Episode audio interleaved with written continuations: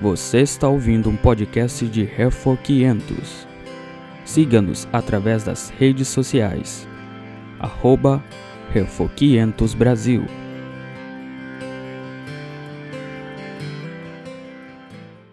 Estamos aqui mais uma vez para a penúltima aula uh, nesse curso e nessa aula eu vou falar um pouco sobre vários assuntos práticos.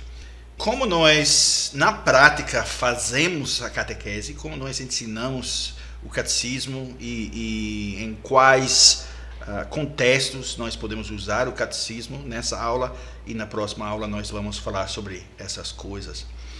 E quanto à prática da catequese, uma das coisas importantes é o processo de memorização. Memorização é, é central, é uma base da catequese. E às vezes as pessoas criticam esse tipo de ensino estruturado, dizendo que quando nós exigimos leitura, estudo, aprendizado, memorização, especialmente provas, preparação, estamos tentando tomar especialmente nesse contexto, tentando tomar o lugar do Espírito Santo. Não podemos, eles dizem, fazer crentes de crianças. Não podemos ensinar a Bíblia da mesma maneira em que ensinamos, por exemplo, a biologia. E é verdade, é verdade que não podemos fazer crentes de nossos filhos. Precisamos ser lembrados de que somos apenas seres humanos e somente a bênção de Deus e o poder do Espírito Santo podem mudar corações e vidas. Isso deve nos manter humildes e sempre em oração também. Mas nós sabemos do exemplo do apóstolo Paulo, entre outros, o que precisamos fazer. Porque assim como no mundo natural precisamos usar todos os meios disponíveis para garantir uma boa colheita, o fazendeiro, o agricultor, é, agricultor vai, fazer, vai usar todos os meios disponíveis. O mesmo vale para o reino sobrenatural. Devemos usar todos os meios consistentes com os princípios bíblicos sólidos para garantir a colheita de filhos, nesse caso, filhos frutíferos de Deus. Em 1 Coríntios capítulo 3, versículos 6 a 9, Paulo escreveu: Eu plantei, Apolo regou, mas o crescimento veio de Deus. De modo que nem o que planta é alguma coisa, nem o que rega, mas Deus que dá o crescimento. Ora, o que planta e o que rega são um, e cada um receberá o seu galardão, segundo o seu próprio trabalho, porque de Deus somos cooperadores. Lavoura de Deus, edifício de Deus sois vós. Então nós vemos aqui Paulo usando o exemplo do agricultor e como esse trabalho de, de, de plantar e cuidar uh, das plantas e fazer todas as coisas uh, para criar as plantas, para cultivar, é, são atividades necessárias, mas no final, em todo esse processo, confiamos em Deus para fornecer o crescimento. E agora, quanto à memorização, algumas pessoas acreditam que a memorização é, é uma técnica antiquada, uma prática antiquada, que é, é digna apenas de papagaios, uma coisa de papagaio. Que na, na maioria das vezes as crianças não entendem o que memorizaram. Tá bom. Mas a memorização sempre ocupou um, um lugar de honra na história da igreja. Memorização é lembrar. E este foi um dos repetidos mandamentos que Deus deu ao seu povo para lembrar. Nós precisamos nos lembrar. E onde a verdadeira religião floresceu, os cristãos cometeram as verdades das Escrituras à memória e exigiram que as crianças as memorizassem também. Matthew Henry, eu vou citar ele, o puritano, ele disse isso. Não se envergonhe o mais sábio e melhor homem de repetir as palavras de seu catecismo, como tem ocasião de citá-las. Mas antes que eles sejam envergonhados, que não possam fazê-lo. Então a memorização é um trabalho disciplinado e aplicado. E não é uma coisa agradável para pessoas que só querem fazer o que é fácil ou o que vai pagar. Mas o discipulado não é fácil, não é um processo fácil. E quanto à compreensão, se as crianças não começam sabendo o que diz, que diz o catecismo, o que diz a doutrina, o que diz a Bíblia, nunca saberão o que significa. Nós precisamos começar com esse conhecimento do conteúdo. As respostas memorizadas são como tijolos que são usados para uh, construir uma casa, por exemplo. Os catecúmenos chegam às aulas com a matéria básica, com os tijolos das respostas armazenadas em sua mente. O professor vai usar esses tijolos, esse, é, é, esse material, e por meio das perguntas e respostas vai uh, trabalhar com o material e, e colocar o material no lugar certo. Uma criança que memorizou fielmente o material vai se uh, deletar em ter esse material elaborado com perguntas e, e explorar seu significado com o professor. O aluno que não conseguiu memorizar o material não tem nada armazenado na sua mente para o professor se unir, para, para trabalhar. E essa criança rapidamente perderá o interesse. E praticamente, falando praticamente, para descobrir se as crianças entendem o que memorizaram, os pais e é importante que os pais participam nesse processo e os professores, o pastor ou o presbítero da igreja, eles podem fazer várias coisas. Primeiramente, verificar o trabalho de memorização que as crianças fizeram. Em segundo lugar, fazer perguntas sobre a lição. Em terceiro lugar, fazer uh, uh, perguntas de memória em palavras diferentes. E essa prática, usando palavras diferentes, vai revelar se as crianças realmente entendem o que memorizaram. Quando nós usamos palavras diferentes para explicar, nós podemos uh, testar, provar a mente, o pensamento, o entendimento da criança. E, em quarto lugar, concentrar-se em palavras que as crianças podem não entender e perguntar sobre seus significados. São coisas que nós podemos fazer para encorajar o entendimento pleno do, eh, das coisas que uh, os alunos estão memorizando. E como catequistas, e, e essa palavra catequista na, na igreja primitiva, houve um ofício especial de catequista, uma pessoa que ensina o catecismo. Mas como catequistas, nosso desafio é, obviamente, catequizar. Significa que nós devemos engajar e guardar a mente e o coração das crianças. Nosso trabalho nesse sentido é pastoral. Nós estamos pastoreando os cordeiros de Deus. Não terminamos nosso trabalho quando jogamos um fardo de feno na frente deles, não. Para assim dizer, Agostinho disse: que o aluno deve ser observado, questionado e tratado com cuidado individualmente. Desta forma, o aluno pode ser levado a conhecer a verdade, em vez de simplesmente ser levado a ouvir, ou ler, ou repetir. Catequizar é uma disciplina na qual a proficiência vem da oração, que é importante, central, do trabalho duro necessário e da prática. Disciplina é esperada dos uh, discípulos e tanto o catecismo como uh, o catequista, uh, como os catecúmenos são discípulos de Cristo. Então estamos trabalhando juntos nessa maneira. Agora eu quero falar um pouco sobre quando nós devemos começar esse processo de catequese.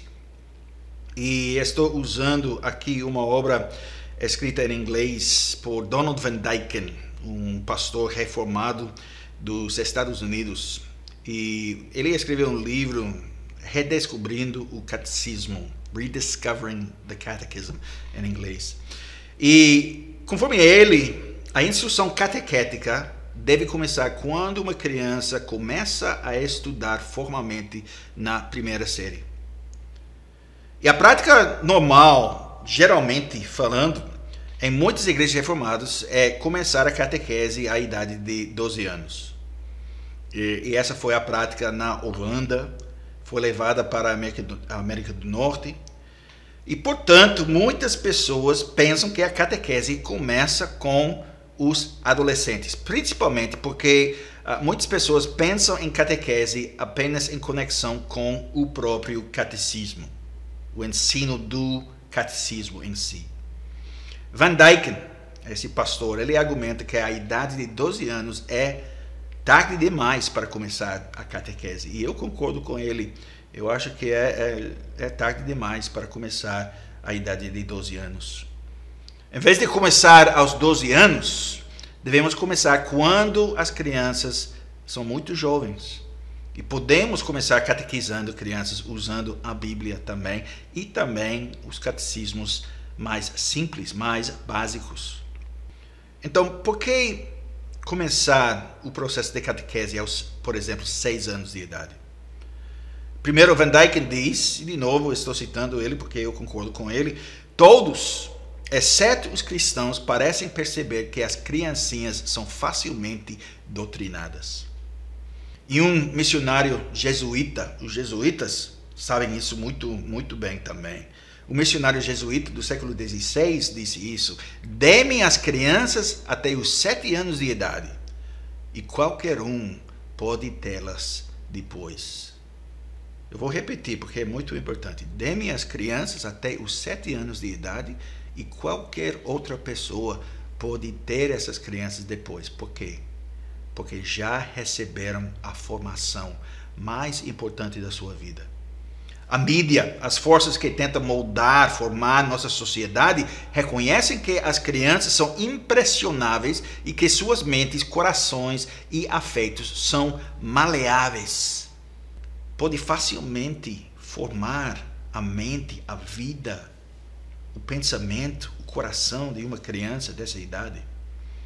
E nós sabemos que as crianças nessa idade muitas vezes mostram uma fé, uma fé tão linda, confiante, porque geralmente elas acreditam simplesmente porque papai diz isso, ou porque o professor diz isso, o pastor diz isso.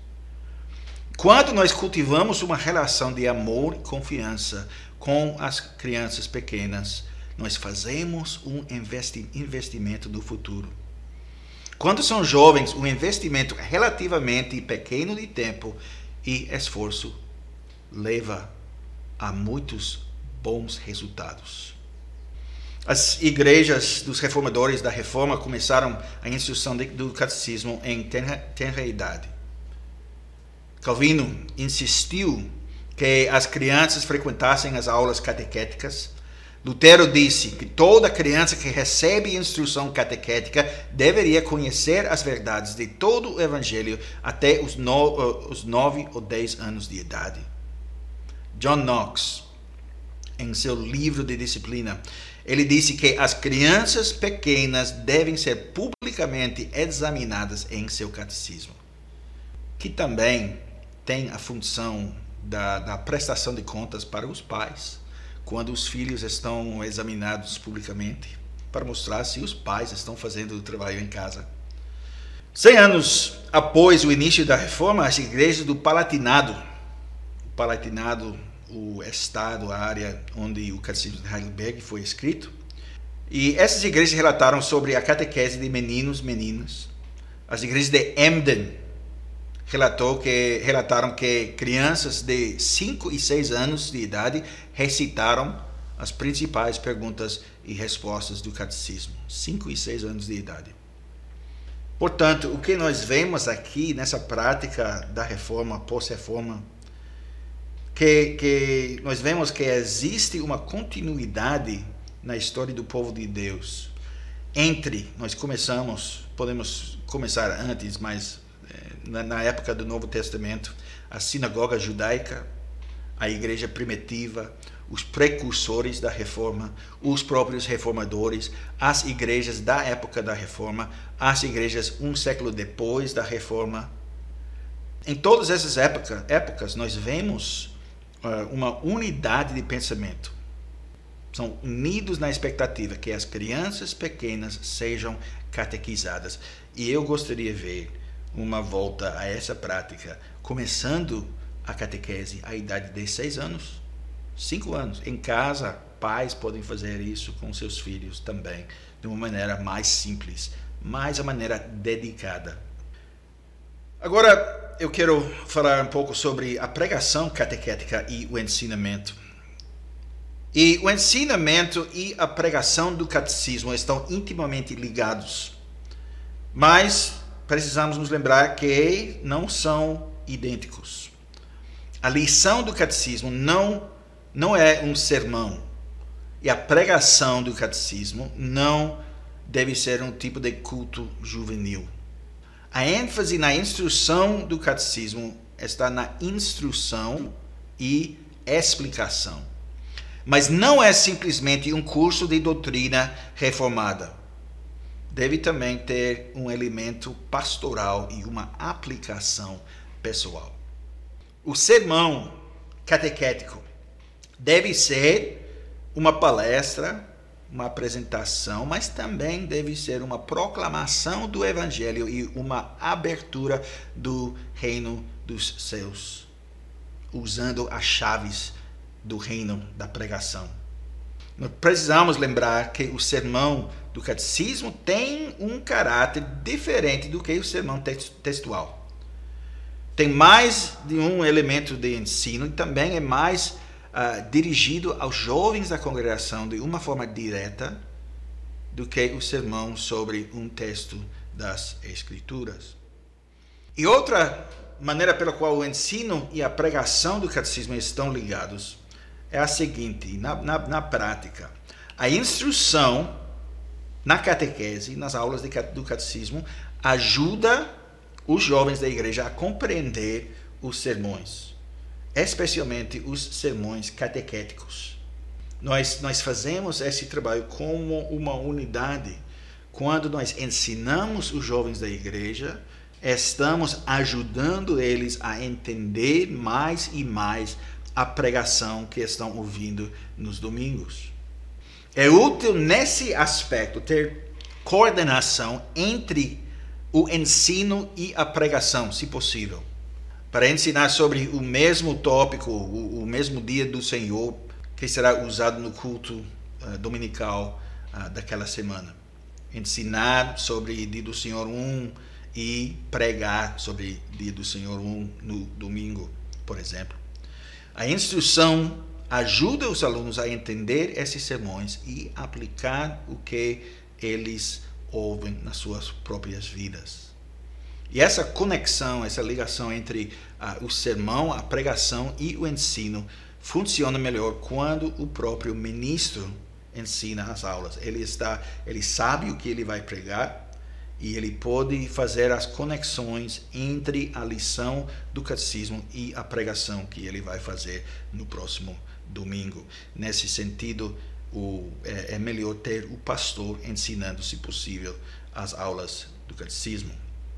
Mas nisso nós vemos a unidade da vida cristã e nós, nós ensinamos também uh, nossos filhos sobre essa unidade. O que nós aprendemos durante a semana no, nas aulas de catequese, nós, nós reforçamos na, no domingo, nós fazemos todas essas coisas juntas, nós mostramos aos nossos filhos que a vida cristã é uma unidade. Não é somente uma coisa que nós fazemos nos domingos, mas é uma unidade. Nós vivemos em serviço a Cristo todos os dias da nossa vida.